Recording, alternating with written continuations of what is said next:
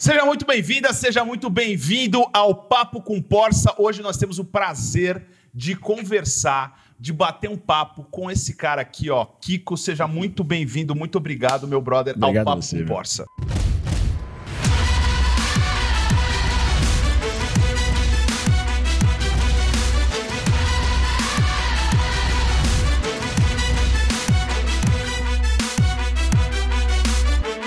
Prazerzaço, meu irmão. Prazer estar com você. Você é um querido amigo, né? Que, que eu ganhei aqui, na verdade, essa proximidade. Um cara que eu admiro há tempos, um cara que eu acompanho muitas coisas já há um bom tempo. E é um prazerzaço estar falando com a, com a sua galera, né? Bater esse papo com Porsche. Obrigado, cara, muito obrigado. Show de bola. Pra quem não te conhece, eu acho muito difícil, cara, porque você passou por alguns lugares que te trouxe. Eu não gosto de usar muito esse nome, mas te trouxe a fama, te, Sim. te, te trouxe a popularidade. As pessoas te conheceram, é, acho que na, na grande maioria pelo, pelo KLB. Sim. Mas é, conta um pouco pra galera assim. Quem é o Kiko? Fora, além do KLB. Que ano começou o KLB? 2000. 2000. É, 2000. Beleza. Primeiro disco em 2000, esse ano a gente faz 20 anos de KLB, de Estrada de Correrias e Loucuras, que já vem, né, que foi diminuído nos últimos anos, propositadamente. Aham. Mas assim, na verdade, cara, eu nasci num berço musical, né? Eu nasci num- numa casa que sempre se sustentou, se criou da música, né? Então, assim, a música sempre foi não só o instrumento de, de- de trabalho, mas a viabilidade financeira da minha casa, os recursos para pagar a escola, para comprar o leite, o pão e etc. Vinha né? da música. Da música, sempre. Meu pai, na verdade, imigrante, nasceu na Itália, veio pro Brasil, foi pro Brasil, na verdade, com 10 anos de idade, mais ou menos. Chegou, no, chegou quando aportou em Santos, foi para Porto Alegre e lá se começou a se criar. E com 16 anos começou a tocar baixo tal. Montou uma- a, sua- a primeira banda dele, chamava Os Brasas na época. E dali começou a, a- a- a- ele- eles começaram a caminhar eh, em no, no sentido de fazer sucesso. E fizeram na década de 60, 70 pós esse- essa, essa, essa fase, né? Aí, aí meu pai já músico, ele chegou, comece- meu pai quando chegou começou como engraxate, né? Então até os É 16 anos, mesmo? é, até os 16 anos de idade, 15 anos, meu pai era engraxate. Que demais. Caixinha cara. nas costas, mesmo Porra. centro de Porto Alegre, lá na- na- na- nas praças de Porto Alegre, engraxando sapato, ajudando a família. Meu avô é, é um veterano de guerra italiano que nasceu e morreu ganhando um salário mínimo, pedreiro, sabe? Ah, um analfabeto abençoado pela, pelas condições de poder passar a- a- as informações, as instruções familiares para a família. E, e- e assim foi a história do meu pai até os 16 anos, quando começou a tocar. E por volta dos anos 70 e alguma coisa, meu pai saiu da banda dos Brasas e lançou a carreira solo dele. Meu pai é o criador, é o fundador, o inventor do samba rock. Cara, né? quando você quando você me falou isso, eu não acredito. Eu dancei muito samba rock. Olha lá, Meu pai gosta muito de samba rock. que legal. E quando você me falou isso, eu falei, não é possível, cara. Então, não tinha como você não estar envolvido com a música. Não tinha como, não tinha Porque assim, o cara que cria um, um ritmo. um gênero musical, É, verdade. é, o cara criou o gênero musical. Você vai lá e dança, Sim. você vai lá e curte, você vai lá É, e canta. O rato roeu. A roupa do rei de Roma. Meu pai, pô. Deus do céu. meu É Deus. engraçado que eu chegava nos, nos bailes dos negão mesmo, né? Principalmente lá em São Paulo. dançava muito É, e os caras. São Paulo, E, e né, teve, cara? teve uma vez, cara, sério, o cara era um armário, cara. E o cara me viu no baile, eu era molecão, devia ter Aham, meus 17, aham. 18 anos. O cara me viu, um guarda-roupa, cara. Aí ele chegou, me chamou assim, falou: Kiko, vem cá.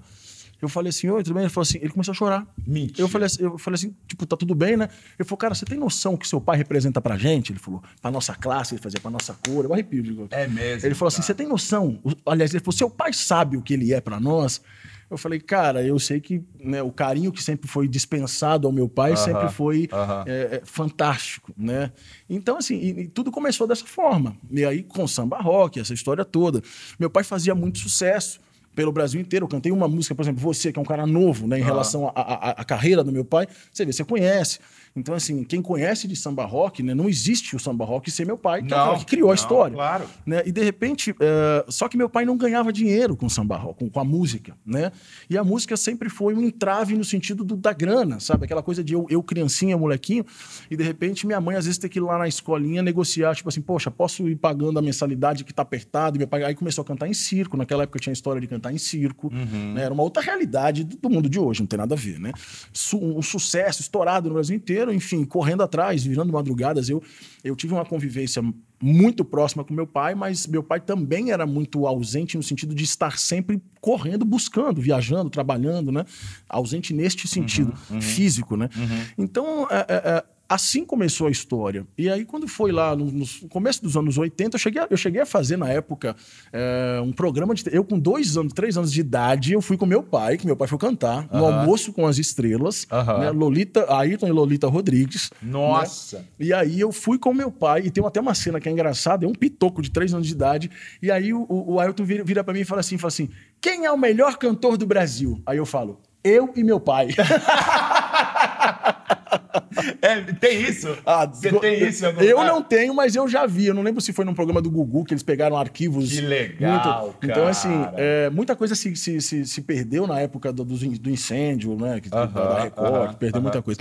Mas então, assim, é, eu, eu nasci num berço musical, eu sempre vivi a música, sempre vi a música, a música sempre foi literalmente o sustento, né? Aham. E aí, no começo dos anos 80, meu pai sacando essa coisa, falou, cara, eu tenho família, eu tenho filho, eu preciso botar grana dentro de casa, tenho Aham. coisa para pagar, né? A família aumentou, meu irmão chegou, Leandro.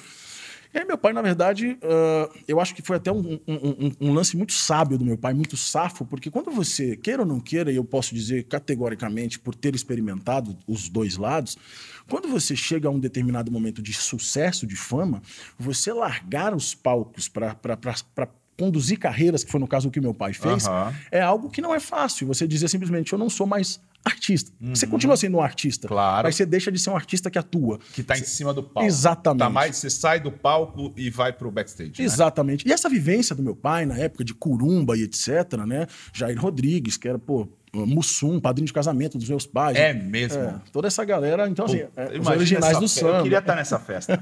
Nossa, você imagina essa festa. Na época, meu pai contava que, na época que tra- meu pai brincava, falava assim, os Trapalhões na época dava eco, porque todas as televisões né, do Brasil assistiam os Trapalhões, eram, né? E o Mussum era dos originais do samba. Aham. Aí disse que muitas vezes, quando eles iam para Porto Alegre, né, na casa dos, dos meus avós, uma casa simples, família simples, no fundo, no quintal, a galera pegava os instrumentos, tal, um churrasco, e o, o samba comia. Diz que pendurava nego em tudo que era lado para ver os originais Claro, do samba. Meu pai tava claro. lá. Então, disse que era uma festa fantástica. E aí meu pai largou os palcos e passou a conduzir carreiras. Aham. E a partir dali, né, eu acho que se tornou, seguramente eu posso falar isso, o maior empresário. Ele ganhou, inclusive, o troféu de o empresário da- do, do ano, no ano, da década, e depois ele ganhou de empresário do século. né? Nossa. É, ele, meu pai vendeu seguramente só com os artistas que ele lançou do zero. E eu tô falando de artistas como Leandro Leonardo, Zé de Camargo Luciano, Fábio Júnior, Exalta Samba, Lulu Santos, KLB e por aí vai. Já deu, já tá Mas- bom, já não precisa lançar mais ninguém. Já, tá- já- já tem um. É, passou dos 100 milhões de discos vendidos no Nossa. Brasil. né? Naquela época. Naquela época. Naquela época que, porra, vender disco não era fácil, Sim, né, e era vinil, né? Era uma, Vinilzão, era uma né? outra Bolachão. Então, assim, meu pai construiu uma história ah, impecável, eu diria assim, com todos os tropeços que a vida lhe ofereceu. Aham. E, eu, e eu vivenciei tudo isso de perto. E eu tive essa oportunidade. Burro seria eu se eu não aproveitasse de- de- de- desse, né, desse, desse, desse, Desse, desse maestro, exatamente. Lógico, desse maestro. Conduzindo claro. a minha, a minha Mas vida. teve isso do tipo, ó, filhinho é o seguinte, igual filho de médico. Aham. A Mel, minha esposa, o pai dela é médico. Aliás, um beijo pra Mel. Aê, a a gente passou Mel- o Réveillon junto a lá. Mel é a CEO do negócio. É a eu sei, por isso que eu mandei é minha beijo, chefe, senão ela me né, cara? corta. Gente, é verdade. Ela que põe a regra agora no negócio. Eu sou só um funcionário, mas tô feliz pra cacete. Ela é filha de médico. Aham. E aí ela falou assim, mas eu quero fazer marketing, eu quero fazer publicidade. O pai dela falou assim, mas e, a, mas e a medicina? Uma, uma, uma profissão tão nobre, né, cara? Como é que foi isso com você? O seu pai falou assim: não, você tem que ser músico, você tem que tocar alguma coisa aqui, toma um violão, vai lá tocar um piano. Não, pai, eu quero uma bicicleta, mas olha aqui esse pandeiro, olha aqui essa bateria que vai fazer um samba rock, alguma Né? coisa assim. É, Teve gente- isso ou não? Com a gente foi o contrário. Foi natural? Não, foi ao contrário, na verdade. Meu pai, ele nunca desincentivou, mas eu acho que a maneira dele incentivar foi uma coisa muito peculiar dele. Então, por exemplo, quando eu- comecei a tocar com 5 anos de idade, né? 5 anos foi meu primeiro violão e assim eu comecei, eu comecei ali. E meu pai, quando eu ia mostrar alguma coisa pra ele, ele falava assim: "Ah, vai melhorar". tipo assim, chegava empolgadaço. também, né, cara? Teu pai ninja cai da parada. Do tipo, meu, o oráculo, o sansei da música. Aí chega lá, sei lá, com seu violãozinho. É. Guerão, guerão, guerão. E aí, pai? Vai melhorar. Vai melhorar, tá uma bosta. Passei um- pa- pa- Vai pa- melhorar, português, claro. Né? E assim, na verdade, meu pai sabia das dificuldades que a música é, impunha, né? Uhum. E quais eram e quais são os obstáculos. Hoje mudou muita coisa, hoje o mercado é muito diferente. Mas assim, quais seriam as dificuldades, quais seriam, de repente, as glórias e as dores. Uhum. Então, assim, ele nunca nos incentivou no sentido de dizer, não, você tem que ser. Não, isso nunca. Uhum. Ele sempre deixou a gente muito à vontade. Mas é, o Sérgio Reis uma vez falou assim: falou, cara, o fruto nunca cai longe da árvore. E, e, é e de fato, aí. eu acredito que, que isso, às vezes, né, pode, pode. Por exemplo, a Mel, né? Que ah, não estava se identificando com a medicina. Pô, claro, é claro, um direito claro. de cada um. Mas tem muita gente que acaba curtindo aquele ambiente que vive, né? E acaba seguindo qualquer tipo de passo. E eu, meus irmãos, não fomos diferentes. Então, assim, a gente queria mesmo, a gente gostava. Com... Eu muito mais que eles, inclusive, né? Eles sempre gostaram, mas eu insistia mais que eles. E aí foi essa coisa de ir aprendendo, e evoluindo, e crescendo, entendendo um pouco mais. E aí eu fui me, me aperfeiçoando um pouco mais aí como músico, como produtor, é... enfim, e fui, e fui me adentrando. Toquei com Zezé e Luciano, gravei com Zezé e Luciano, produzi Zezé e Luciano, produzi Paul McCartney, produzi muita gente, produzi KLB.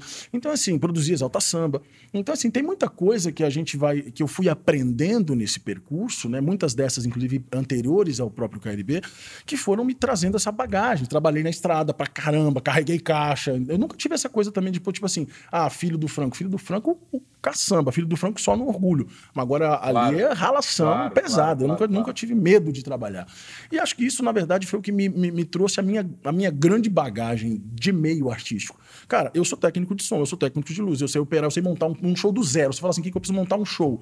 Eu monto desde a estrutura do palco, literalmente, de apertar o parafuso, a montar todas as caixas, a cabear tudo que tinha ali na frente, a ligar as luzes, a botar para funcionar, falar assim, é só você cantar. Juntar então, os box trans tudo, tudo, montar tudo, até falar assim, passei por essas fases. Rodando. É, então é isso, sabe? Então acho que isso, isso me trouxe uma bagagem, inclusive como artista diferente. Claro. Porque eu sei o que cada um tem que fazer. Uhum. E às vezes até meus técnicos brincavam comigo. Né? Às vezes alguém, algum técnico. Aconteceu uma, uma situação até uma história rápida que foi engraçado.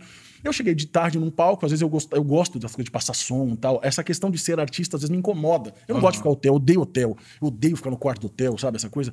Eu chegava nos lugares e eu queria passar o som, eu queria estar junto com a galera e muitas vezes não era possível. O KLB, imagina. bem como é isso. Então... Dos meus eventos. é, é isso aí. Né? E aí é loucura. Não é verdade? A gente gosta, né, de ver, de, de acompanhar. E eu cheguei de, de tarde no palco e tava uma confusão, assim, eu vi que tava uma confusão. E aí eu perguntei pro Márcio, que era meu técnico, né, eu falei, o que, que aconteceu? Ele falou assim, cara, os power plays, que são os sistemas de fone, pararam. Simplesmente, tipo assim, a gente não tem retorno pra banda, pra ninguém hoje. Como é que... Eu falei, bom, Bom, os caras vão resolver. E ficaram lá, ficaram lá, ficaram lá. E eu, cara, Batendo umas... cabeça. É, ficou umas duas horas. Aí eu fui almoçar, comi um sanduíche ali, era feira agropecuária. deixa eles quebrarem um pouco a é, cabeça. Eu fui ali na feira, na feira agropecuária, né? Eu fui comer um sanduíche com a, com a minha galera ali e tal, comi um sanduíche, voltei pro palco, eles estavam lá ainda.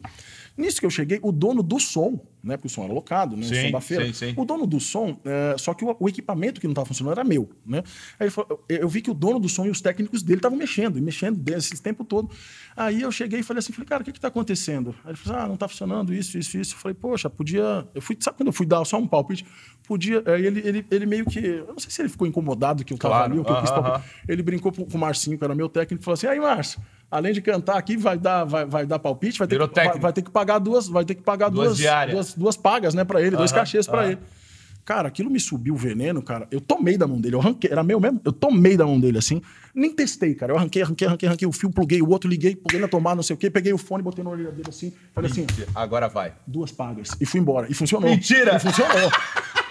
A minha equipe, os caras Lógico, se cagaram lógico, de rir, né? Lógico, lógico, falei, lógico. Ah, véio, vai tirar e não um... é do teu feitio, né, cara? Jamais. Já... Pô, o Kiko é um dos caras mais... Cara, o Kiko é uma moça, velho. Ele só tem tamanho.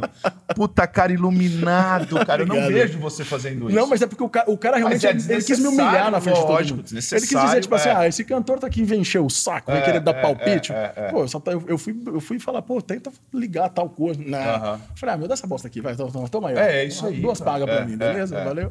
Não, é. Foi engraçado. Você sabe que assim, ó, essa história, e aí fazendo uma paralela hoje, tem muito empreendedor que assiste a gente, é, muito é, pequenos e médios negócios.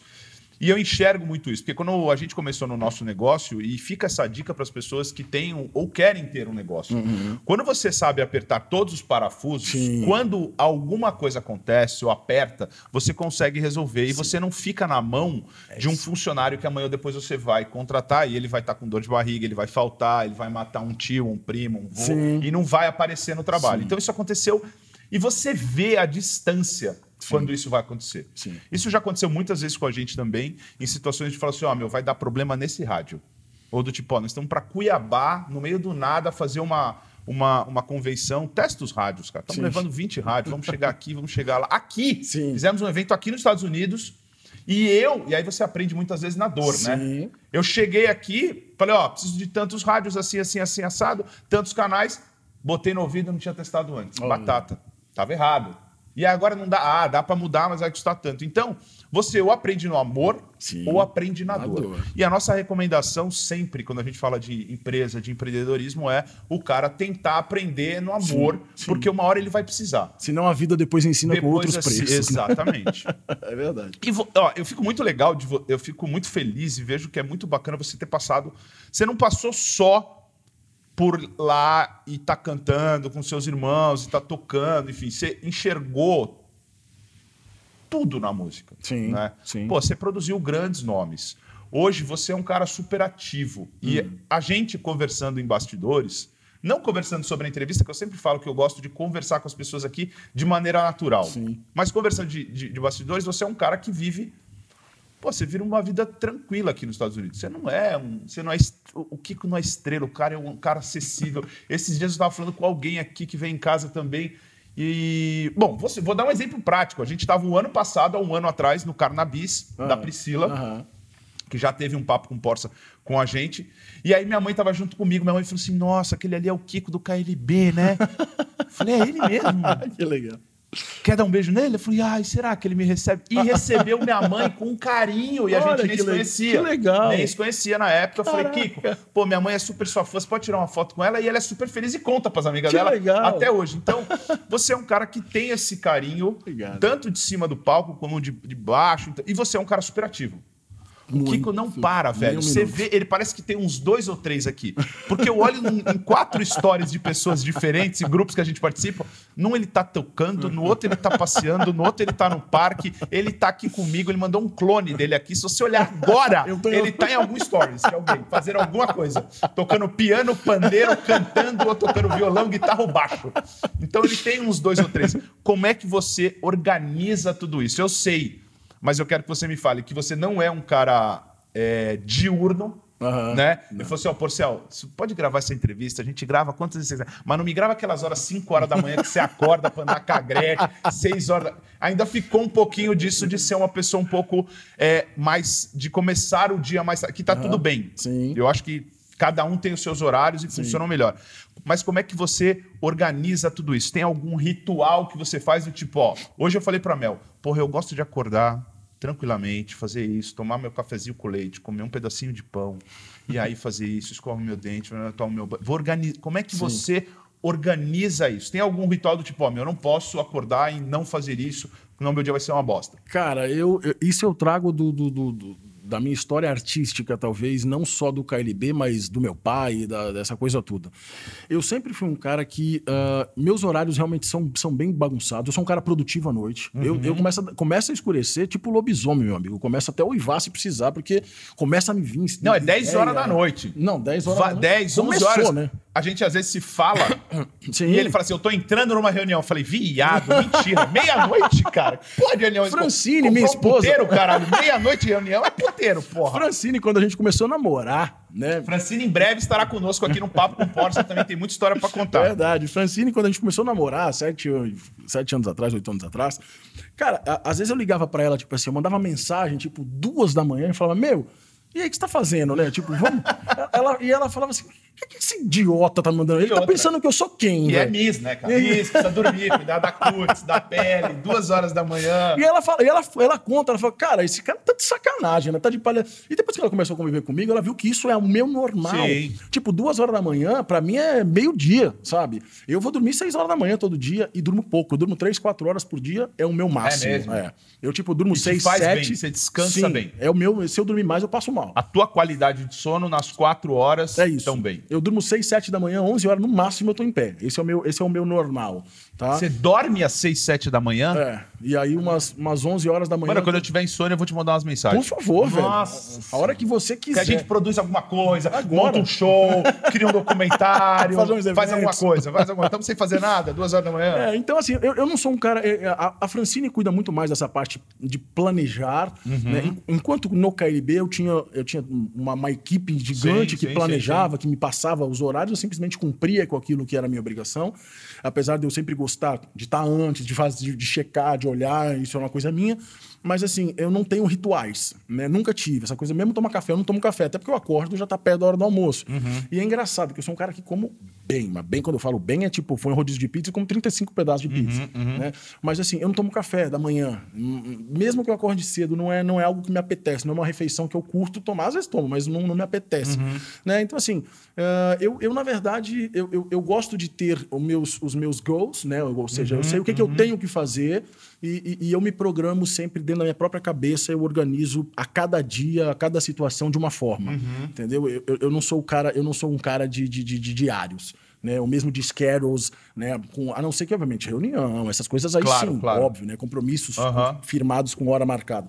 Mas as minhas, os meus compromissos, tipo assim, ó, hoje eu preciso entregar tal coisa, é, na- é no meu momento. É meio que uma coisa de inspiração, sabe? Eu acho Uhum. Mas que você assim, acha que está ligado à sua veia artística? Você Talvez. que você, pô, você viveu com muito artista, vive ainda Sim. hoje.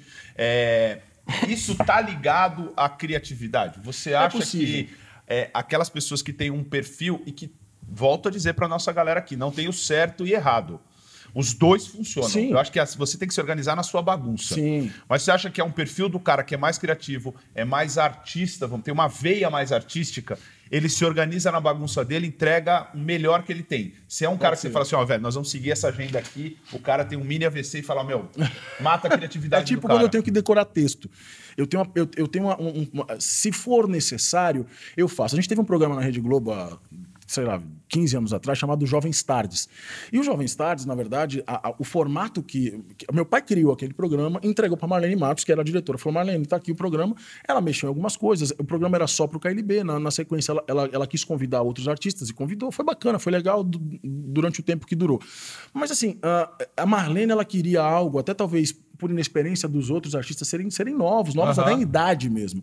Né? Ela, ela queria fazer um negócio muito quadrado, ó, decora o texto. Em 1999, na, na Jovem Guarda, fulano de tal. Cara, pra mim não funciona. Chamava Jovens... Jovens Tardes. Tardes. Jovens Tardes. Se você pegar por. Aliás, repri- reprisou ano passado no canal Viva, foi bem legal. né? Pô, era, era, era, era muito legal. Mas assim, ah, se você chegar pra mim e falar assim, Kiko, eh, o assunto hoje é.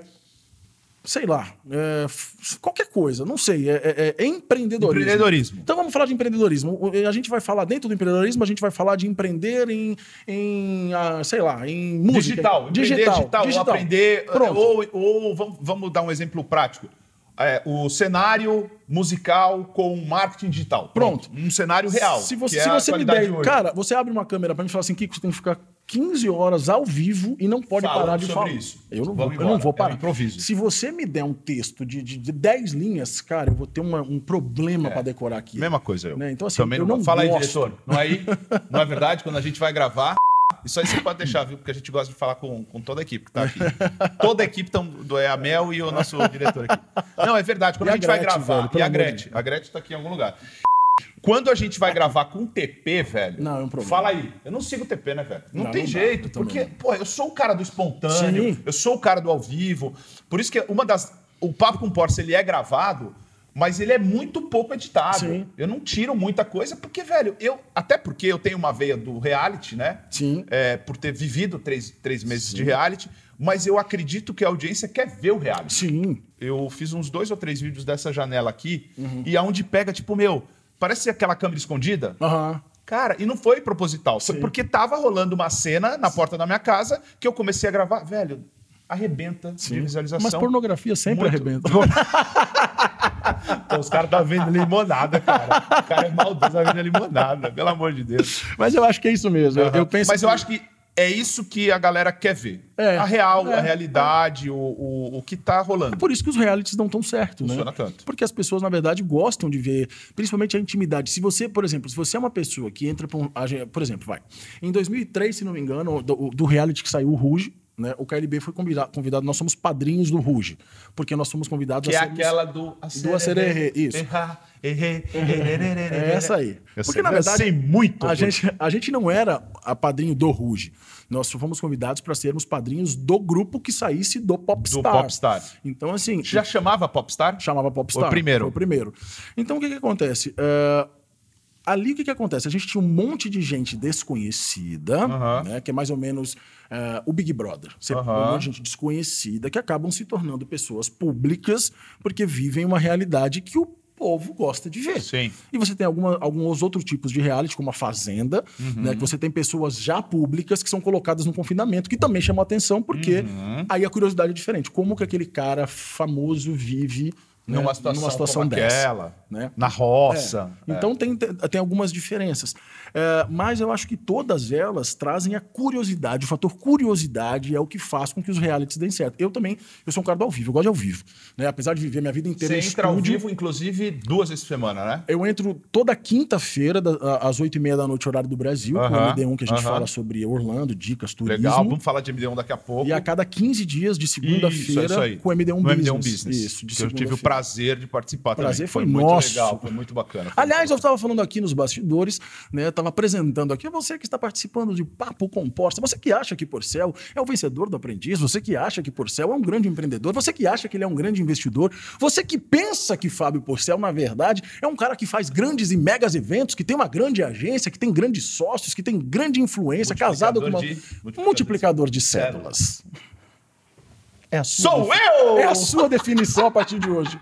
Você, quando colocar o GC, assim, Fábio Porcel, multiplicador de cédulas. Não, a gente faz o nosso melhor. o nosso melhor. Falando em multiplicador de células, células, cédulas, é, o que, que você acha do tipo assim, que você cortou aquele cheque, né? Nos, nos Estados Unidos os caras falam cut the check, né? Que você, corta, a- que você cortou um cheque ou passou o cartão.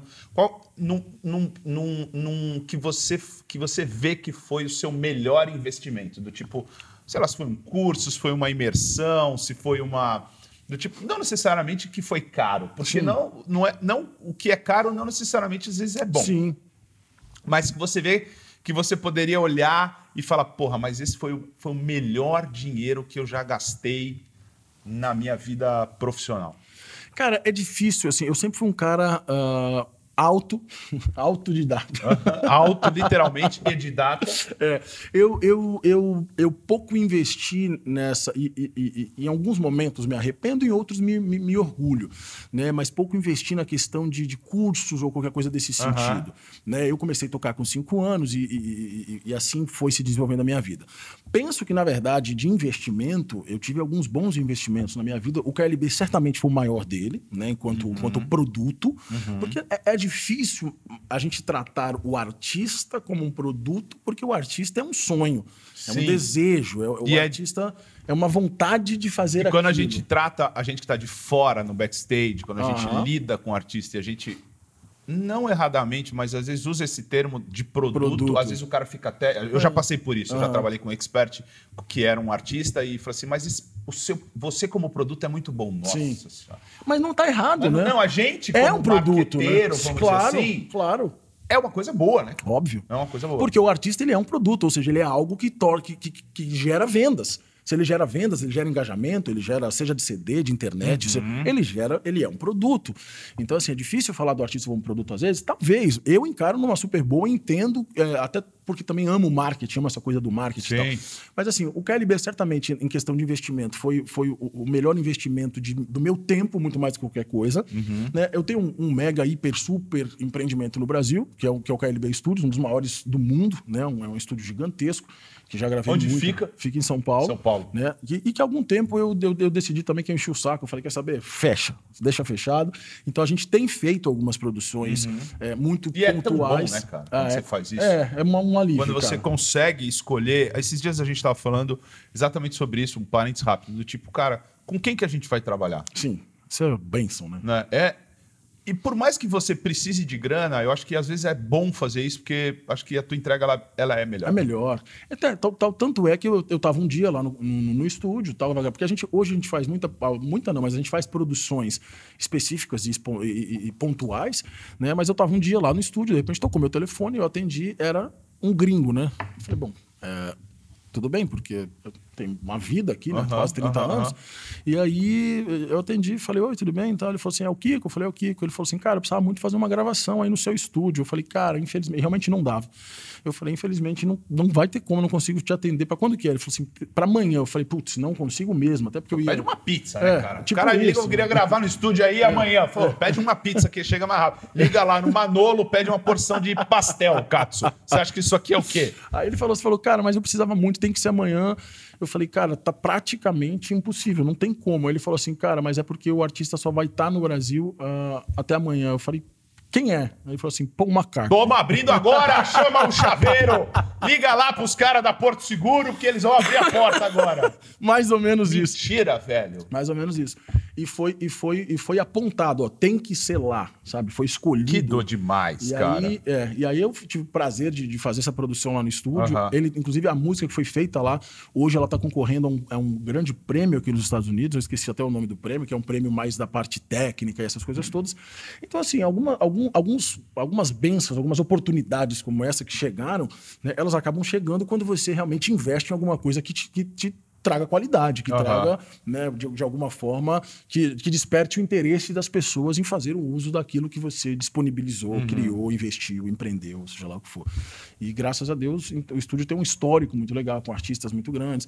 E é isso. Então, assim, eu, eu penso que os meus, os de, meus dois maiores investimentos, claro, a gente tem essa questão de. Meu pai tinha muitas coisas, ah, vamos comprar fazenda quando comprar fazenda, comprar terra. Terra é sempre terra. Eu, Acho eu que a música tem isso, né, cara? Acho que é, né? Acho que é um... Se você olhar para a música, para os novos ricos da música, no, no, com o maior carinho do mundo, pelo amor de Deus.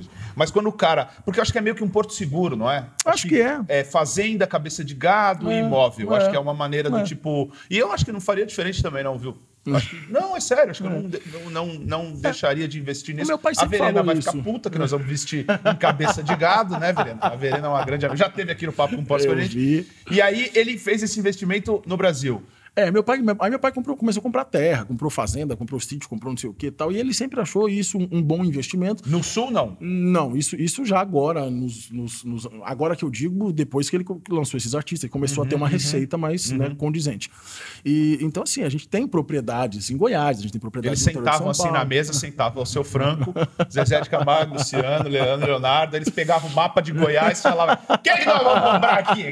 Aí eu vou gastar da Goiás, esse aqui, essas cabeças de é minha. Aí eles particionaram Goiás, compraram tudo, é deles. Vão comprar o Acre, outra coisa que é, que é da família Franco, Zezé de Camargo. Quem me dera, né? Se, se, eu tivesse metade do dinheiro que meus amigos, acho que eu tenho. É, mas, mas, é verdade. Né? Faço das suas palavras as minhas. Mas aí é isso. Então, assim, é, e de fato, hoje a gente tem esses, esses, esses negócios, uhum. né? E muitos deles a gente está. Alguns até nesse momento, depois da perda do meu pai, que para mim foi um. É, certamente, seguramente, a, a, a, fase mais difícil da minha vida que eu venho vivendo esse último ano e meio. É, alguns desses, desses investimentos hoje estão virando empreendimentos. Uhum. Então, por exemplo, estou pegando um, um, um grande investimento que foi feito no passado em um, em um lugar lá em São Paulo e a gente está transformando aquilo num condomínio, por exemplo. Então tem esse tipo de coisas né, que de fato é, fazem valer tudo aquilo que meu pai falou. A terra estando lá, você sempre pode fazer alguma coisa com ela e ela sempre fazer é. Fazer ela render é algo. isso. Ela sempre é uma segurança. negócio. Se você, você tem uma visão, uma, uma veia artística, mas você tem uma visão do business. Você, a gente já ah, participou ah, de um mastermind juntos. Sim. E o, o Kiko faz umas colocações que não é comum no mundo. Pode ser que vá me expressar errado, mas é menos comum no mundo artístico. Tá. Porque o cara, quando ele é artista, ele é mais artística do que. São poucos que são artistas e empresários e, e um cara de negócios. Me corrija se eu estiver errado, você navegou muito por isso. Sim. E olhando para essa tua carreira, dessa tua carreira de empreendedor, eu te considero um empreendedor constante É, qual que foi aquele tiro que saiu pela culatra? assim, né? Aquela, aquele negócio Um que deu muito. Não, que deu muito. Era pra dar muito errado, que no final deu muito certo. Do tipo assim, ó, que eu chamo de melhor fracasso. Do tipo assim, ó, qual- meu, ó, puta, deu uma puta merda. Em compensação, Sim. porra, deu certo X, Y, Z ainda ganhamos dinheiro. Ainda sobrou uma grana pra fazer não sei o que, não sei o que lá. Teve algum projeto que você falou assim, puta, ou não necessariamente deu uma grana, ou teve um grande aprendizado do tipo, cara, ó, Sim. perdi. Eu, eu sou da opinião que você não perde, eu sou da opinião que você, Sim. você aprende. Sim. Né? Como é que teve algum, alguma situação dessa nessa tua carreira de, de, de- de empreendedorismo que você toca?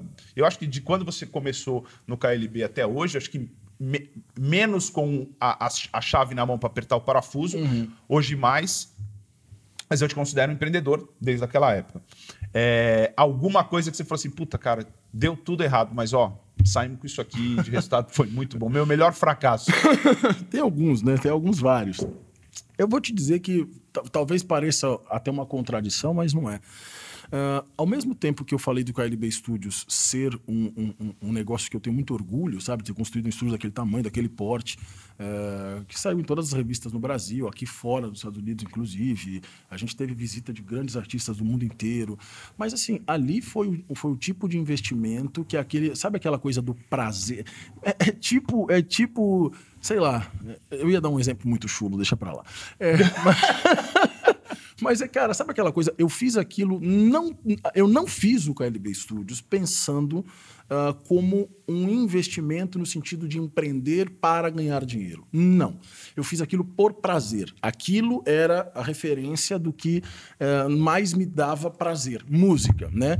Então, de fato, eu eu investi muito dinheiro lá, muito. Até porque é caro, equipamento é caro pra cacete, né? Mas muito E vai ficando dinheiro. obsoleto, você tem que trocar. E, cara, assim, eu- mas eu nunca vi nem um décimo daquele recurso, né? Daquele, jamais, nem veria. Né? Até porque hoje a realidade mudou muito, né? Hoje, na verdade, os artistas acabam. é, com, a tecnologia, o digital acabou trazendo uma informalidade aos artistas que hoje fazem os seus home studios. Alguns Aham. fazem bons estúdios, mas assim, a própria qualidade da música hoje é bem questionável. Eu não tô falando de gosto. Gosto, Sim, cada um tem o sim, seu. exatamente. né? Mas qualidade, aí desculpa, aí a gente vai sentar e aí a gente, não vai ser o Claro. mesmo nível de conversa. Claro. Tecnicamente, a minha vai ser diferente, porque eu vou falar: olha, é isso, é isso, é isso. Uhum. Agora, é sucesso, os outros gostam, o Brasil inteiro gosta, o mundo gosta, ok. Né? Isso é, então são duas coisas distintas. Mas assim, ali eu acredito que tenha sido um negócio que, de fato, eu joguei um caminhão de dinheiro, Uhum. literalmente, né? Um dinheiro que, que não foi jamais resgatado, mas trouxe toda essa bagagem. Primeiro do, do próprio orgulho, né, de dizer, caramba, tipo, todo mundo falando do estúdio, me trouxe, de repente, a oportunidade de ter ali perto né, artistas de, de- de primeira grandeza do Brasil e do mundo, desde Pedro Camargo Mariano, Zé de Camargo Luciano, como eu falei, Paul McCartney, é, enfim, entre tantos que passaram por lá. É, e aí então é, é aquele momento que você fala assim, beleza, cara, eu tô feliz, entendeu? Não interessa, eu pude fazer. Sim. Obrigado, Senhor, pela oportunidade Claro, de ter claro. conseguido fazer. E eu tô é, usufruindo, né? E usufruo até hoje. Uhum. né? O estúdio foi construído em 2004, a primeira gravação foi em 2004. Então, assim, mas de fato foi, se, se pensasse como um empreendimento, que não foi a- a- o foco principal, seria um tiro no pé gigantesco, né? Hoje eu não, aliás, hoje eu não Uhum. Hoje você não montaria o Calibre Studios. Por prazer, sim. Por prazer. Por prazer eu montaria 10 vezes. Como, como investidor, dizer assim, eu vou fazer. Jamais. Ah. Jamais. Você sabe que essa semana eu estava falando exatamente sobre isso, que está diretamente ligado ao que você está falando, que é você derrubar as suas certezas. Porque muitas vezes você tem algumas certezas do tipo, cara, vai dar certo, vai isso. O empreendedor tem muito isso dentro, mas você tem que, eu falo que você tem que sair do corpo, se olhar de fora e falar assim, será que vai dar certo ou será que é uma coisa que você acha que vai dar certo, ou que você gosta, ou é um gosto seu, aquela história do tipo, meu, eu adoro comida japonesa, vou montar uma franquia Sim. de restaurante japonês. Velho, você vai quebrar, porque você Sim. gosta de comer comida japonesa e não de ser empresário. Sim. Né? Aquele cara que, que, que sai de, de, de ser um bom vendedor e é promovido a gerente, você perde um baita vendedor e ganha um péssimo gerente. Sim. Isso muita, muitas vezes acontece no empreendedorismo. Porque aquela cozinheira que, sei lá, é, é, faz comida para vender. E faz comida para vender e tá tudo certo, vende na casa dela. Ah, não, agora vou montar uma empresa, vou vender congelado. A última coisa que você vai ser Sim. é cozinheira. Sim. Porque você vai ter que cuidar do teu fluxo de caixa, do teu financeiro, do teu Estoque. marketing, estoque, funcionário. Gente, você fala, pô, vai sobrar tempo para cozinhar? Não. É. Não É, vai. Não e aí vai ter- desandou, né? Não vai, não vai, não vai. A receita era essa. Eu acho que é isso mesmo. Então, assim, eu hoje, e cada vez mais, obviamente, a gente vai ficando mais velho, a gente vai passando por experiências e novidades Uhum. na nossa vida.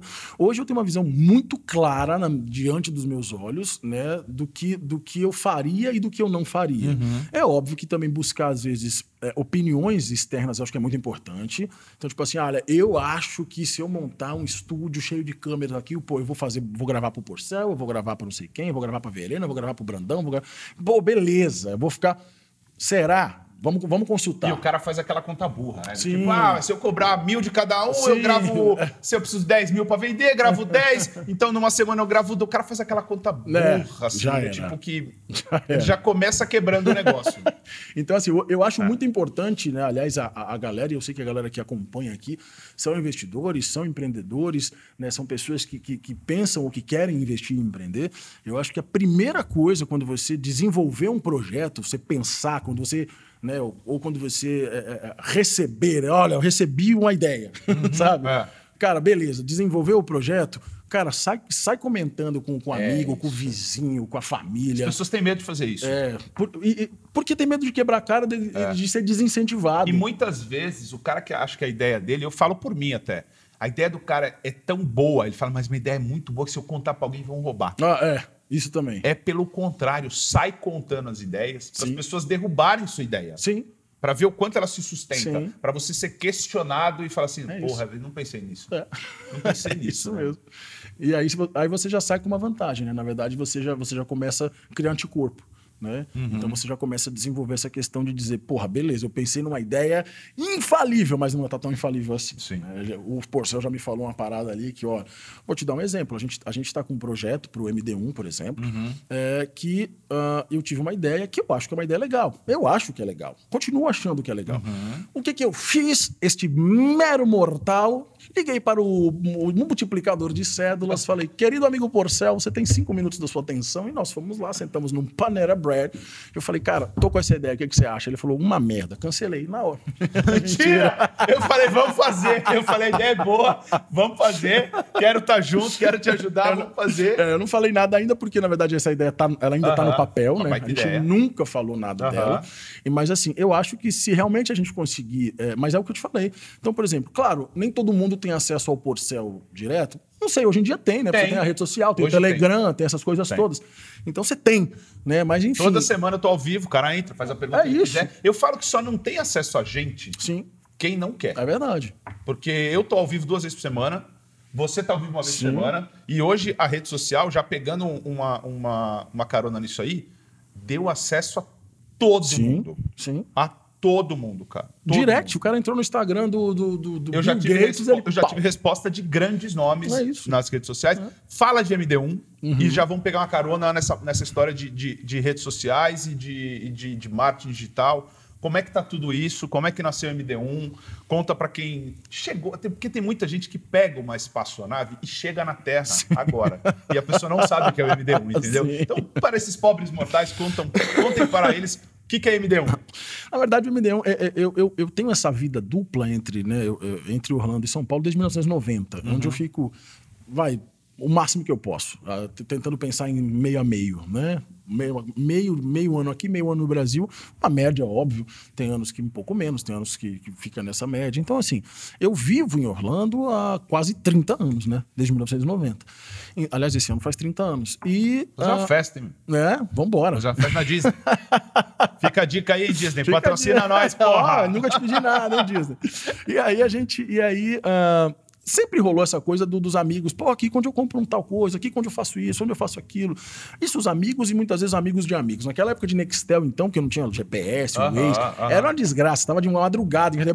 Quer dizer, de madrugada pra mim, não, de manhã, né? Aham. Tinha 8 horas da manhã, o cara, Apitava prim, Nextel. cara, eu tô perdido na rua tal, assim, como é que eu faço? Falei, cara, olha, vira a primeira esquerda, vira de... Cuidado que tem um buraco aí na rua. Eu sou neurótico nesse, nesse nível. Faz tudo. De amar mesmo, apaixonado.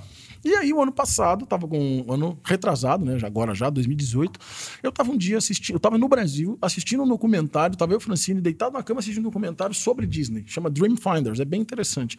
E aí, cara, do nada, assim, eu dei um pulo da cama, eu falei, cara, a gente precisa fazer isso. É isso. A gente precisa fazer isso. Não tem nessa nada a ver hora com deu a canal. big idea, do tipo, é isso. É isso. Mas não, uma, uma bigaria no sentido de eu pulei da cama falei, cara, a gente vai fazer um canal, a gente vai falar de Orlando, vai chamar MD1, é, desse jeito, veio pronto, vrum.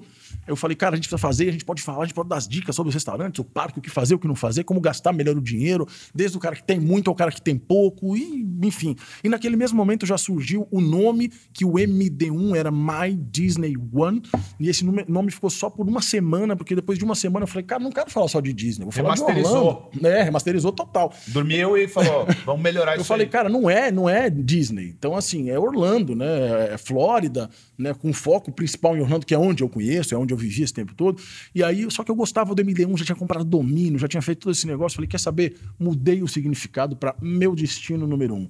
Porque meu destino número um pode ser Orlando, amanhã pode ser Califórnia, depois de amanhã pode ser o raio que quiser, entendeu? E é o MD1, meu destino número um. Então é um canal que fala sobre, tudo sobre Orlando, principalmente hoje, né? Ah, então fala sobre parques, restaurantes, novidades, dicas, o que fazer, tem cupom de desconto, essa coisa toda para quem vem, Aham. né? A gente, a gente sabe que É uma fonte de pesquisa, né? Também. É uma real. E eu vou te falar, não só para quem tá aí no Brasil, o nosso público é muito brasileiro. Sim. Por isso que eu tô muito feliz de ter você aqui. Obrigado. É, não só para você que tá no Brasil, mas para quem mora aqui. Sim. Ontem, ou acredite ou não, ontem estava eu e a Mel sentados, falei assim, vamos jantar, tem um amigo de fora, falei, vamos, vamos jantar onde?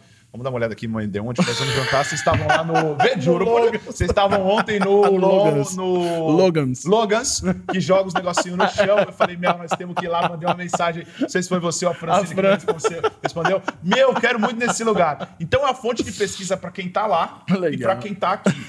É, e eu já, e aí falando já de marketing digital, eu já olhei assim, eu já peguei na mão, porque eu sempre gosto de pegar na mão o celular da pessoa para ver os números dela. Então a galera é muito engajada, É. muito engajada. É, e hoje eu, eu não me atento a número de seguidores. Sim. Eu me atento o quanto eles convertem e se engajam com você. Então você vê os stories deles, assim, o número de engajamento, o número de pergunta, de resposta, de Verdade. é, todo o cenário que eles trabalham em cima do marketing digital, de um projeto que nasceu despretensiosamente, Sim. Uhum. como você falou aqui, numa grande sacada, mas que você ama fazer. O escritório, a- o escritório deles é, é- é- é- Não vou falar que é só nos parques, mas é em Orlando, é, na Flórida e agora Califórnia, que vocês estão indo para um, pra um projeto novo. Então, é, é muito bom quando você faz alguma coisa que Sim. você ama, né? Certeza. Que você gosta. Certeza. E, e é uma coisa que eu falo assim: tem espaço para todo mundo. E aí, pegando carona de marketing digital, a gente já falou sobre isso. Assim como tem o MD1, tem mais. Acho que seguramente uma meia dúzia de gente que faz a mesma coisa que vocês fazem. E aí fica uma dica de é, marketing digital que é as pessoas vão, óbvio, pelo conteúdo, mas em primeiro lugar, por quem é o locutor desse conteúdo. O cara que não bate comigo, que não Sim. gosta do meu palavrão, que não gosta da minha mão, que não Sim. gosta da minha maneira de entrevistar. De co- eu sou, falam que eu sou quase um Faustão, porque eu não deixo o entrevistado falar. Quem fala sou eu nessa porra, é tudo meu aqui, quem fala sou a entrevistaria. Então tem gente que não, quem não gosta disso não vai me Sim, assistir. Então, tem muito essa pegada e a maneira como vocês cuidam, e eu já falei isso pra vocês, de vocês litera- literalmente, genuinamente chamar a galera de família. Sim. E eu sinto isso porque eu tô aqui no backstage. Não é fake, é real. Ele cuida de vocês como se fosse da família. Isso é Obrigado. muito legal. Então, parabéns pelo trabalho que Obrigado. vocês estão fazendo. Ah, vamos começar de trás para frente. Lá na frente, o que, que vai acontecer? Como é que você enxerga isso? O que, que você quer? Não só de MD1, mas aqui de Estados Unidos, de, de KLB. KLB volta, não volta, vai ter 20 anos, vai ter show. Eu tô louco pra ir. Eu quero, porque agora eu conheço o cantor, os caras, a porra toda. Eu vou ficar no backstage. Vai levar a mãe. Levar minha mãe, porra.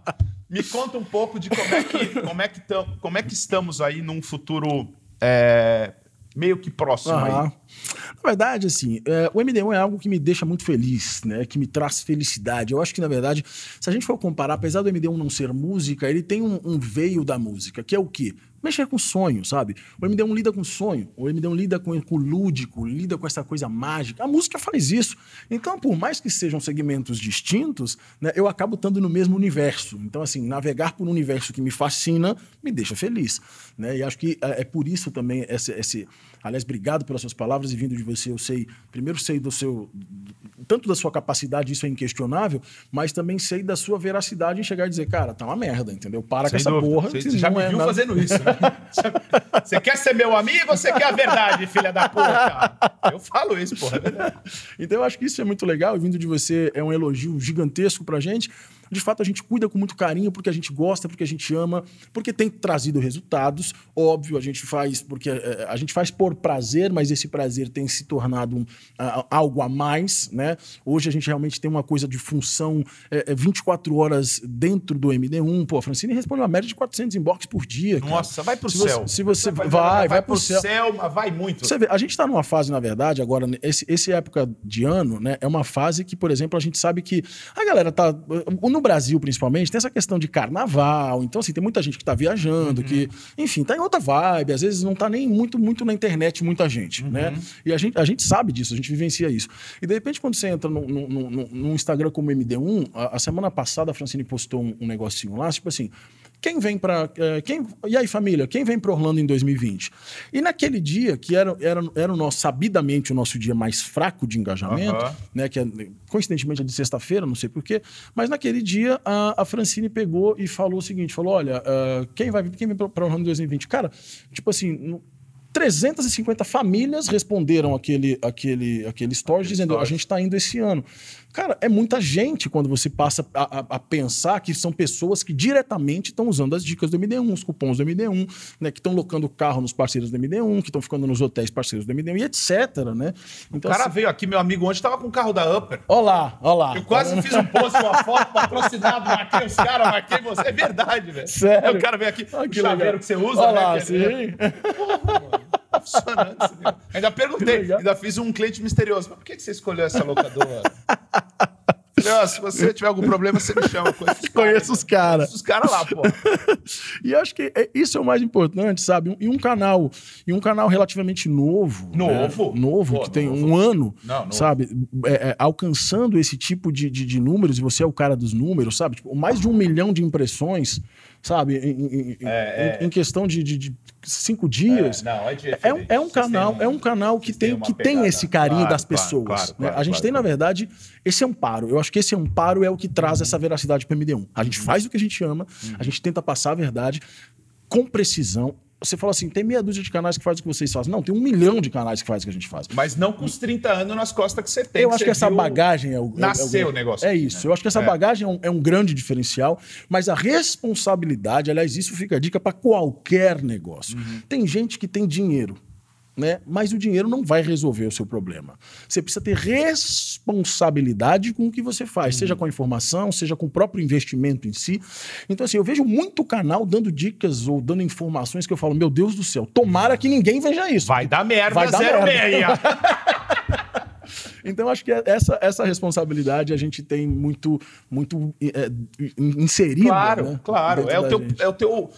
Mesmo que não seja um produto ou um serviço rentabilizado, vamos Sim. dizer assim, você tem que entregar com É precisão. isso, é isso. Ponto. É isso. Porque tem essa parada do tipo, ah, meu, porque é barato, vai em ququalquer coisa. Ou porque é de graça, Não. também é de graça. Sim. Nós tamo, o cara vem encher o saco. Não, velho. Sim. Acho que o princípio do negócio é, por exemplo, quando eu vou fazer minha live, Uhum. vou fazer minha live de segunda-feira. Olha aí o jabazinho, vou fazer um jabazinho aqui. Segunda-feira eu entro ao vivo para fazer sobre, falar sobre marketing, marketing digital. Cara, eu não me permito, por mais que seja uma live aberta, gratuita, entregar um negócio mais ou menos. Claro, é. Porque o cara que tem um business que ele já entrega o mais ou menos, velho, você já vai ser um mais Sim, ou menos é na isso, vida. É isso. Ponto. Se você, se, se assim. você tá se contentando em entregar o mais ou menos, você nunca É. vai ser mais que menos. Não, não entendeu? tem jeito, É não isso. jeito, então não acho que é mais ou menos isso. E o MD1 tem nos dado essa felicidade, essa alegria, esse engajamento, essa, essa loucura de gente o tempo todo aqui. Pô, outro dia a gente foi gravar no Premium Outlets aqui, Aham. que é nosso parceiro, e a gente tava dentro da loja da Disney, cara, tinham sete famílias lá dentro Que e a gente não legal. conseguiu gravar, no sentido de tava gravando, ai, MD1, MD1, MD1. Eu falei, caraca, tipo, que loucura. Que legal, Né? Então, assim, cara. e a gente estava gravando, isso, isso foi pro ar.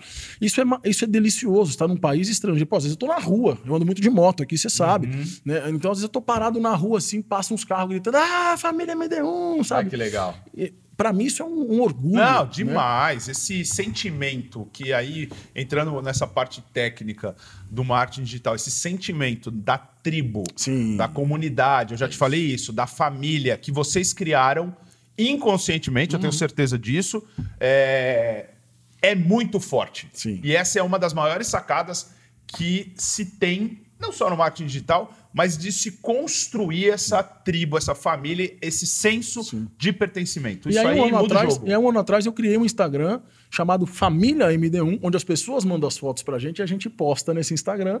Isso fica no Instagram, também, fica no site.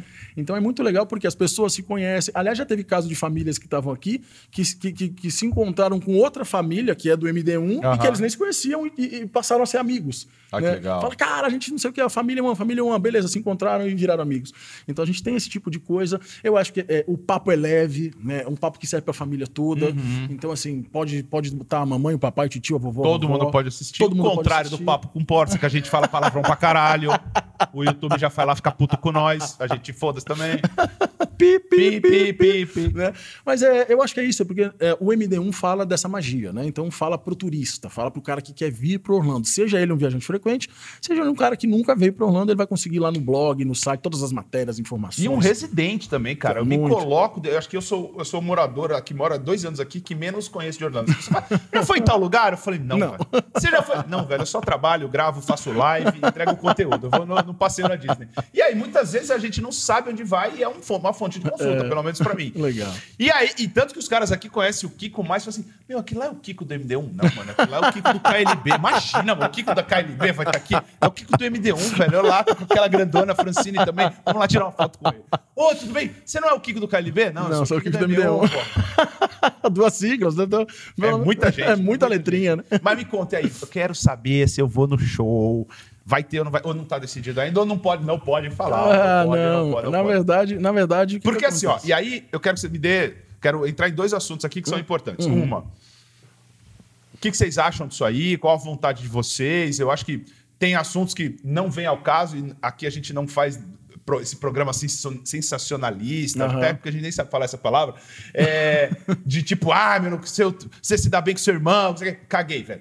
É, essa, essa história do querer, de vontade, Sim. e a história, uma outra, um outro lado que eu quero que você me conte é do business. A gente está aqui para falar muito de business também, Hum. Sim. que é exemplos como a volta do KLB, os gigantes do samba, é, formatos desse, Sim, que na Amigos minha voltou, Júnior. amigos voltou, que na minha opinião, como mero fã, vamos dizer assim, eu acho que funciona. São produtos Sim. que eu compro como fã, apreciador. Como é que você vê esses dois lados, assim, da vontade, da realidade, de querer juntar, ou tipo, puta, meu, que porra, eu vou encontrar meus irmãos. Nossa, cara chato. Não, não, não, não vamos fazer. E o lado do business, do tipo, meu, vamos voltar porque vai dar grana. Sim, eu acho assim, são, são, são alguns momentos, tem algumas coisas que, que podem ser abordadas. Primeiro, né, eu e meus irmãos, a nossa relação é, é fantástica, ela é impecável, eu diria assim, né? A gente, até as brigas eram brigas, sempre briga de irmão no sentido idiota. Sempre, sempre a gente arrumar, às vezes a gente tinha que arrumar um motivo pra brigar, sabe? A nossa relação sempre foi Os caras brigavam, era puta adrenalina, seu bobo. não, Poxa, bobo. não, é, a gente, não, imagina, eu, eu faixa preta de taekwondo, Leandro boxer profissional e Bruno lutador de MMA. Nossa senhora. Né? A gente, na verdade, a gente, a gente é melhor que não, não saia. Não, quebrava a casa. tipo, o pai falou assim: vamos fazer um ringue, vocês brincam aí. Eles têm um ringue em casa, os doidos. Aí. Então, assim, eu acho que. é, então, a nossa relação sempre foi impecável, como família, como irmãos. E, e a gente sempre teve o amor é, pela música na mesma intensidade, apesar de termos trabalhado de forma diferente isso. Né? Então, hoje, a oportunidade de, de, de repente, de se voltar a fazer uma turnê especial KLB 20 anos, ela é uma realidade, ela é, ela é algo que. Pô, a semana.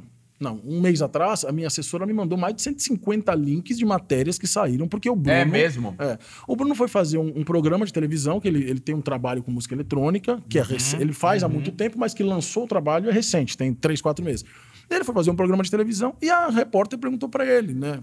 E aí, o KLB tem a chance de fazer, de repente, o KLB 20 anos? Eu falei, cara, a gente gostaria, seria muito legal, seria interessante. Cara, vrá, saiu em tudo que é lugar. Lógico, lógico. Então, assim, saiu mais de 150 matérias e uns quatro dias. Isso foi o, o papo de backstage, porque ele deu essa entrevista para uma repórter mesmo, de site, de blog, Uhum, e saiu em tudo que é lugar. E quando o programa foi pro ar, eu acho que deve ter tido o mesmo papo no ar e vrá, tudo de novo. Então, assim, é, tem rolado, tá muito forte esse papo, tá muito aquecido no Brasil. A gente vê aí, Amigos voltou, você falou dos Gigantes do Samba, que foi também uma reunião muito bacana, né? A gente tem o Sandy Júnior, que voltou recentemente, dentre outros cases de Sandy sucesso. Júnior foi avassalador, né, cara? Foi avassalador. Então, assim, e as pessoas têm, têm, têm nos cobrado muito isso. Eu falei, cara, pra gente, pra mim é um prazer, vai ser uma delícia, né? Por, pelos dois lados, né? Como empreendedor ou como investimento, porque é óbvio que você tem uma receita enorme que, que Claro. gira em cima de um projeto desse tamanho. Hum, E, e- por outro lado, a satisfação pessoal de estar no palco, de estar cantando. A gente nunca parou o KLB. A gente diminuiu 99%. Sim, sim, sim, ano sim. passado a gente fez tipo um show, mas foi fantástico. Foi lá no teatro, foi em Curitiba, no Teatro Positivo. Gente pro lado de fora, aquela, aquela loucura. Então, assim, mas a gente nunca parou, mas, pô, eu fazia 150 shows por, ano. Nossa ano passado eu fiz um. Então, assim, é, tá nesse nível. Uhum. Há uns dois anos atrás, eu fiz todos os programas de televisão. A gente tem uma relação E é fantástica com a pesado, mídia. né, cara? É pesado. Quem vê de fora fala, ah, eu quero ir no Faustão. ah, porque eu quero ir no... Velho, é pesado, pesado, cara. é pesado. muito pesado. É no horário dos caras, é do jeito que os caras Sim. querem, no dia que os caras querem. É, E Não, é aí tem puxado. programa que é mais isso, que é mais aquilo, o programa quer que você canta. Esses dias eu tava conversando com o Xande, Uhum. esses dias há um ano atrás. Esses dias, há um ano atrás, quase a mesma coisa. Do, do Harmonia do Samba. E ele tava falando, vou- eu não gosto muito de dar nomes das situações, mas foi num determinado programa e ele falou assim: pô, você vai tocar aquela do, sei lá, uma música X que era tipo do começo da Vem, carreira neném, deles. neném, Ih, vem neném, era essa, vem neném. Aí ele educadamente, porque também é outra moça. O Xande só tem tamanho também. Ele e a Carla Ele, Pérez. ele me chama de meu consolo. Ah, é? Porque eu sou maior que ele. Ele fala, o que, que é meu consolo?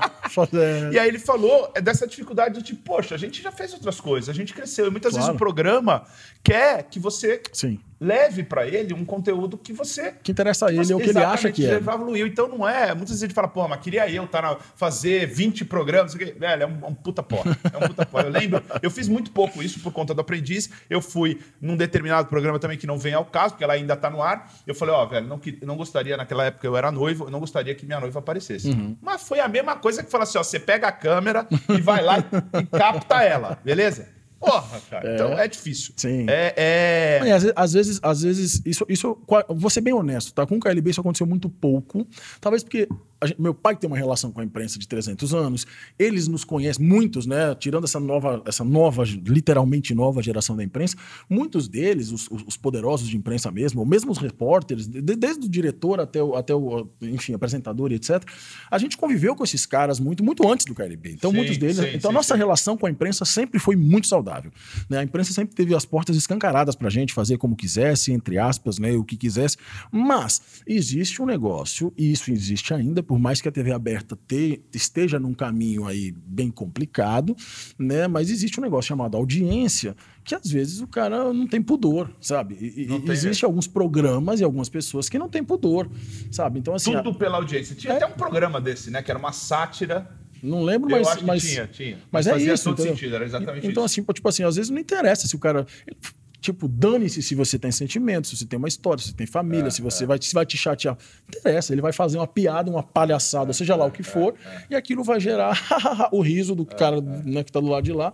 Azar é seu que você Que é é muito pessoa. da história do Joker, né? Sim. Quem assistiu o Sim, Coringa, o Coringa. exatamente o que mostra exatamente isso. E hoje, como é que tá? A gente falou de futuro, do que vai acontecer. Hoje, como é que tá teu dia a dia? Você tá dividido, muito focado em MD1. 100% hoje. na 100%, verdade, MD1 100%. e MD1 Business. É, o MD1 Business, na verdade, é um programa que acontece segunda-feira, já tem um site exclusivo para isso também. Era um desejo meu, porque quando eu comecei a falar de Orlando, falar de Estados Unidos, obviamente você acaba despertando um outro, um outro bichinho que coça, que é o cara falar, poxa, e ganhar em dólar? Né? é fantástico.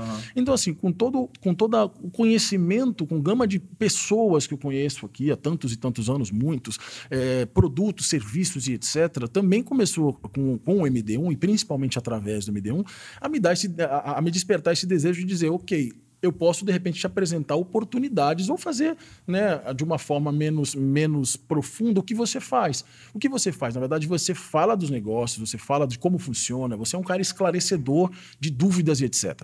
O MD1, na verdade, ele vem para ser um pouco de um portal ou de uma porta para algumas oportunidades. Então, assim, olha, existe esse segmento, existe até, às vezes, em muitos casos, a gente até aponta quem é o cara. Tipo assim, ó, ah, a gente tem um, um parceiro, que é o Francisco, por exemplo, que tem ATMs aqui. O cara fala, cara, você tem aí uma grana grana que você quer investir, existe esse segmento. Você pode investir nisso, custa tanto desse jeito. E é, é escancarado. Fala de valor, fala como é, fala de mercado, fala de mercado americano, fala de como E monetizar. fala bem, né, cara? Fala, fala bem. Eu vou trazer ele aqui também. pra Legal, Francisco, você vai bater um papo Toda bacana. vez que eu olho uma máquina de sacar dinheiro, aquela maquininha pequenininha, eu acho que o Francisco tá do lado.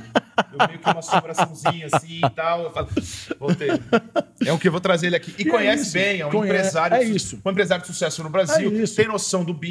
É isso. Entendi, E aí, e aí a gente tem locadora de carro, tem hotel, tem não sei o quê. Você já me deu a honra da participação lá. Por quê? O MD1 Business, na verdade, é, um- é um- é um- é uma porta para as pessoas que querem, de repente, Uhum. é, não precisa necessariamente querer vir morar nos Estados Unidos, mas querem investir, Investir. empreender, alguma coisa né, é- é- é na moeda forte que é Sim, o dólar. sim, né? sim, sim, então, sim. a- essa é a ideia do MD1 Business. Então, tem o site, que é o md1business.com, e tem a live, sempre com dois convidados, que Uhum. foi a que você participou, que acontece quinzenalmente, segunda sim, segunda não. Uhum. Né? Então, tem sido bem bacana. A gente tem um conteúdo também. O nosso IGTV do, do nosso Instagram, a gente decidiu usar ele só para o business. Uhum. Só pra isso. Então, quando você tiver, tipo, você está no Instagram do MD1, se você vê que a IGTV é business, o conteúdo Uhum. é business. Então, assim, às vezes se a pessoa de repente não se identifica ou não está afim, se ela vê que é IGTV, ela já nem assiste. Ela fala assim: ah, isso aqui é business, Legal eu não quero. essa separação. A gente, é, a gente queria usar, na verdade, o, o mesmo público que é do, do MD1, que hoje é esse público engajado, essa Uhum, coisa toda.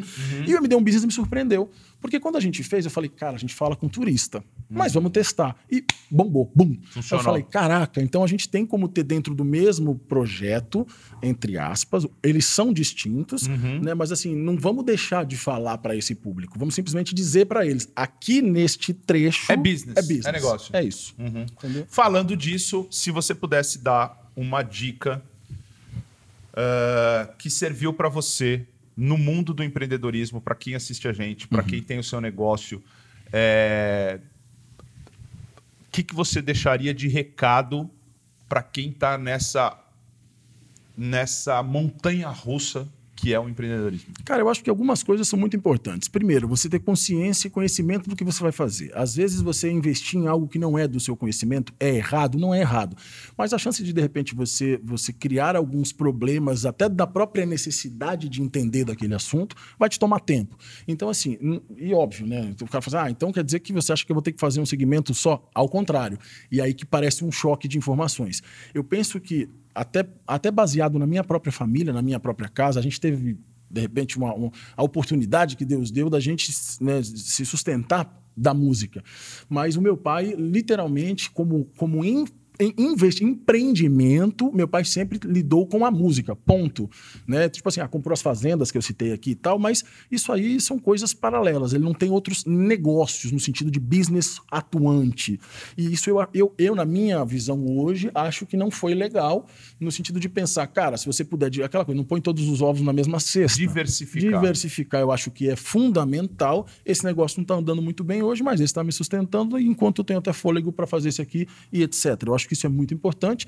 Né? A especial, especialização, ou seja, você, você ter expertise e amparo, eu acho que é muito importante. Então, tipo assim, você vai fazer alguma coisa, algum negócio, prepare-se para aquele negócio, busque auxílio.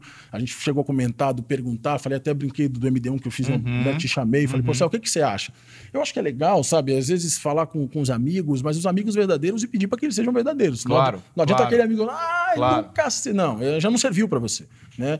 Então eu penso que assim, todo investimento, todo empreendimento, seja como for, ele traz consigo um- um- uma, uma adrenalina de você dizer, cara, será que vai? Né? E eu acho que você tem que usar isso como combustível para você fazer acontecer. Sim, né? sim. Eu acredito muito no investidor e no empreendedor que está à frente. Né? Como aquela ilustração antiga e famosa que mostra a diferença do chefe e do líder. Aham. né? Eu acho que você ser um líder eh, te traz melhores resultados. Quando eu até, também durante essa entrevista, eu falei, cara, eu, na- no, show business, eu sei montar o palco até literalmente a execução do show, até ser o, o artista, até cantar. Aham. Então, assim, eu acho que isso me trouxe bagagem até para que eu valorize cada profissional que está comigo, para que eu também seja amparo para ele, que ele seja amparo para mim.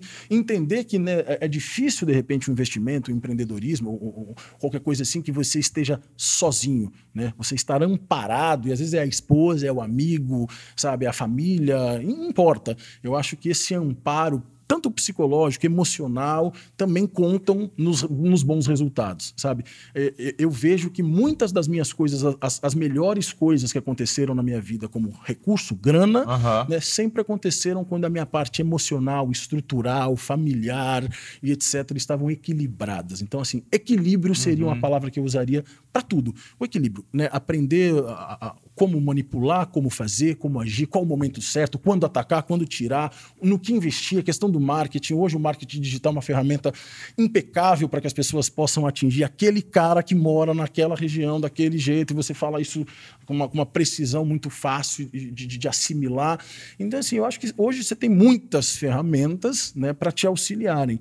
Então, prepare, eh, se prepare, né, prepare o seu próprio backstage emocional e estrutural, chama um time legal, né? E, e, e bola para frente. Eu acho que é isso. Você tocou nesse assunto e para a gente completar, como é que você vê o cara que tá, que é dono do, do pequeno e médio negócio? Diretamente relacionado com o marketing digital. Como é que você está olhando para essa eu costumo chamar da maior revolução que a gente já viu uhum. quando a gente fala de marketing. Sim. Né? Porque você pegou a época Sim. de, velho, para lançar um disco, porra, tinha que Sim. Pra ter três bolas no saco, caralho. né? É verdade. Né? Então você pegou essa. essa, essa Aliás, época. o KLB ele é majoritariamente dessa época, né? Não existia é. Facebook, YouTube, Instagram, Porra. nada. Não existia internet. Como é que você vê hoje o cara que tem um pequeno e médio negócio dele, com as armas que ele tem hoje, né? Olha aí, uma baita arma. Uhum. Com as armas que ele tem hoje, que, que ele pode fazer? Como é que você está vendo essa grande revolução do marketing digital? Cara, na verdade, eu vejo, antes mesmo de falar do marketing digital em si, que eu acho que de fato foi uma revolução Mudou o jogo, né? Mudou o jogo. Mudou o jogo. Eu acho que a gente precisa mudar muito, muitas vezes, é o próprio mindset do investidor ou do empreendedor. Que, assim, eu já vi casos de perto né, de conhecidos, literalmente, que em algum momento de dificuldade ou em algum momento de adversidade qualquer, a primeira coisa que foi cortada, marketing. Cagou, acabou. Acabou de matar é seu negócio. Impressionante como isso acontece. Entendeu? Porque, tipo assim, a, a, gente brinca aquela história da vida, a gente passa por momentos bons e ruins. Então, tipo assim, quando você tá numa, numa fase da sua vida que você, ah, tô mais apertado, tô com menos grana e tal, você vai cortar seu luxo, você vai cortar, ah, não vou jantar fora todo dia, ou, poxa, de repente não vou ter um carro do ano. Beleza, você tá economizando para você se reestruturar e etc, e passar aquela fase. No, no, no, no negócio, o marketing ele tem que ser visto como a sua alimentação. Se você não comer, você morre. Né? E muitas vezes, às vezes, as pessoas não têm essa noção, essa, essa visão, essa percepção que na hora de uma dificuldade é, é, é, dentro de um business, a única coisa que você precisaria, na verdade, você pode cortar tudo, diminuir tudo. A única coisa que você não pode cortar e talvez até tenha que aumentar, ou pelo menos melhorar, claro, é o seu marketing. Claro. Que é o que vai trazer né, de volta. Se tá indo mal, você ainda vai desaparecer. É isso. É isso. Porra. É isso. Acabei de chegar na guerra. Não quero metralhadora, não quero, não quero revólver, não quero. Não quero. Entendeu? Então, boa, boa, boa analogia. Você fala, cara, você, você vai morrer, entendeu? E literalmente você morre. Então, assim, eu acho que essa percepção, então, mudar o mindset, enxergar, enxergar o marketing, seja ele em qual escala você estiver, porque depende do tamanho do negócio, do tamanho do business, do tamanho do budget, depende de um monte de coisa. Mas assim, enxergar verdadeiramente que o marketing é a sua porta, é, é, é o seu elo, é a sua comunicação com o seu consumidor, o seu entendeu? Aquilo ali é o que vai te trazer o cara, você vai começar a tratar o seu negócio de uma forma diferente. Obviamente, tipo assim, ah, beleza, então assim, eu preciso que entre nessa casa agora mil pessoas. Cara, só que eu vou abrir a janela. Você tá ferrado, meu amigo. Eu abro a porta e ainda derrubo essa parede. Entendeu? Ou seja, aumenta, você tem que aumentar, na verdade, aquilo que vai te facilitar esse fluxo de chegar. Né? O, o marketing vai te criar essa ligação. E eu vi isso, principalmente aqui em Orlando, empresas, muitas empresas brasileiras, né, vivenciei isso, conhecendo os caras, e cheguei a falar em alguns casos e vi que não fui muito bem interpretado, uhum. né? Bom, obviamente com carinho, com educação, mas o cara falou assim: ah, cara, pô, a empresa não está indo legal, pô, achei que isso, achei que aquilo, tal. Não é a hora tô de cor... investir nisso. Tô cortando o marketing, é. eu não tô. Fala, caraca, você está se matando, então, né? É. O que, que você precisa? Cliente. Quem vai te trazer o cliente? É o passarinho? É, é aquela história da mulher encalhada que ela quer casar, né? Aí na sexta-feira à noite, no sábado à noite, ela pede uma pizza na certeza que o cara que vai entregar a pizza é o príncipe encantado. exatamente isso, hum. velho. Então, assim, Se você quiser ficar, se você for ficar em casa pedindo Sim. pizza, esperando que uma pessoa bata a sua porta, Sim. que essa pessoa seja o príncipe encantal, Sim. o cliente não vai bater na tua porta, É definitivamente, porque É tem outras pessoas, outras empresas jogando Sim. isca, pescando É esse aí. cliente, É fazendo campanhas, sejam elas boas, ruins, Sim. online, offline, para trazer esse cara. "Ô, não, vamos por aqui, velho. Vamos aqui, ó, vamos entrar aqui. Lógico. Então, essa, sabe aquela guerra do fast food na, Uhum. na, na praça do shopping? Tá todo mundo querendo jogar para dentro da sua loja. Isso é muito assertivo. Agora, eu vou te mostrar um negócio aqui, ó, que a edição vai colocar para mim aí na tela. E aí eu vou te perguntar o que é que você falaria para esses três caras aqui, ó. Primeiro, falaria que eu amo vocês pra cacete. Segundo, eu diria que caminhem, cara, caminhem, caminhem com, com a responsabilidade que o pai de vocês ensinou, com, com a prudência, com a decência, com a hombridade, com a responsabilidade. É, momentos difíceis virão sempre na vida de qualquer pessoa, do mais importante ao a- a- a- do mais do mais poderoso, né, ao menos provido de, de qualquer importância pública. É, encarem de frente, encarem as dificuldades, encarem os problemas, encarem as adversidades, encarem mesmo a falta daquele que que é o seu mentor, que, né, que, o mentor de vocês, encarem com, com, com, com, com sabedoria, com, com, com amor, sabe? Respeitem sempre o, o- próximo e, e entendam que, na verdade, todos nós que vivemos no mundo, o Rei Leão ensina muitas coisas para a gente, tem alguns desenhos da Disney que ensinam muitas coisas para a gente. Todos nós vivemos né, conectados de alguma forma, então, assim, como você trata seu próximo, muito, aquilo vai voltar para você e ponto, essa é uma lei.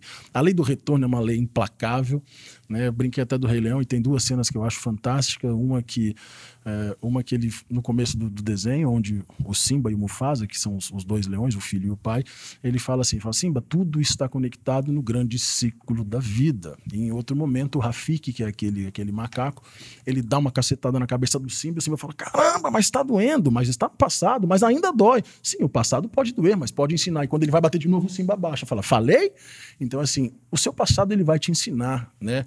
Use dessa lição para que você construa o seu futuro né, baseado em aprendizados e que os seus erros sejam, de repente, ferramentas para que você seja mais assertivo em algumas coisas, prestem atenção né, em muitas coisas e muitos detalhes, né, e, e caminhem com o amor que vocês têm, sempre levando essa. pri- Principalmente, eu acho que o KLB, o, o que o, o KLB mais levou de toda essa história não foram só, graças a Deus, 10 milhões de discos vendidos e toda essa legião de fãs e de história que a gente construiu, mas se você me perguntar aqui qual é o maior legado do KLB, na sua opinião, eu diria que é justamente essa referência, né, com umas boas aspas, a referência, no sentido de união familiar, sabe? O que, o, o que é o amor de uma família e como uma família pode junta construir, caminhar é, coisas é, violentas, absurdas e talvez até a- a- em alguns momentos, por que não, é, aparentemente impossíveis. Eu acho que isso é o que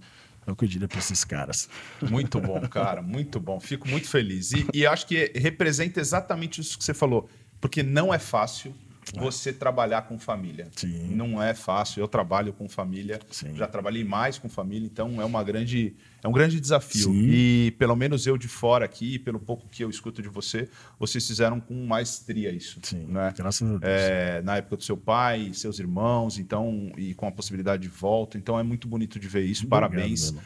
Todo mundo que vem aqui tem o direito de deixar uma pergunta Ah. para a audiência. Então, quem está assistindo isso agora, quem está assistindo daqui a 5 anos, daqui a 10 anos, vai poder pegar essa sua pergunta que você vai deixar aqui Uhum. e responder. E vai ser uma fonte de consulta para você olhar Uhum. e ler e fazer com essas respostas o que você quiser. Então, pode ser uma pergunta do seu negócio, pode ser uma pergunta do MD1, pode ser uma pergunta que você quiser. A pergunta não é para mim, é para quem assistiu a gente aqui e vai ficar lá registrado no, no YouTube, no Facebook, dentro da comunidade, para onde for esse, esse conteúdo.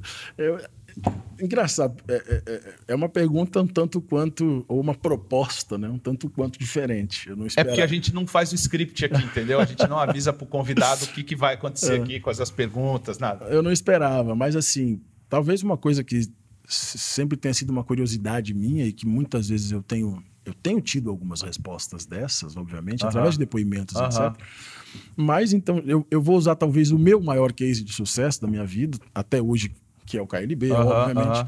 E aí, a você que de repente tiver a oportunidade, ou mesmo desejo e tal, se por um acaso eu participei da sua vida, porque eu sei que a gente participou da vida de Demais. muita gente, Aham. eu quero saber o seguinte: em que momento eu participei da sua vida? O que que, o, o que, que eu fiz, mesmo sem saber, na sua vida, que pode ter mudado a sua vida? Que momento eu, eu, tive presente, ainda que eu tivesse do outro lado do vidro, né? E que de repente, não sei lá, apresentei sua esposa, seu marido, embalei seus filhos, enfim. Qual foi o momento mais importante que eu vivi com você que eu não sei, mas você sabe? Eu queria que você pudesse me contar. Boa.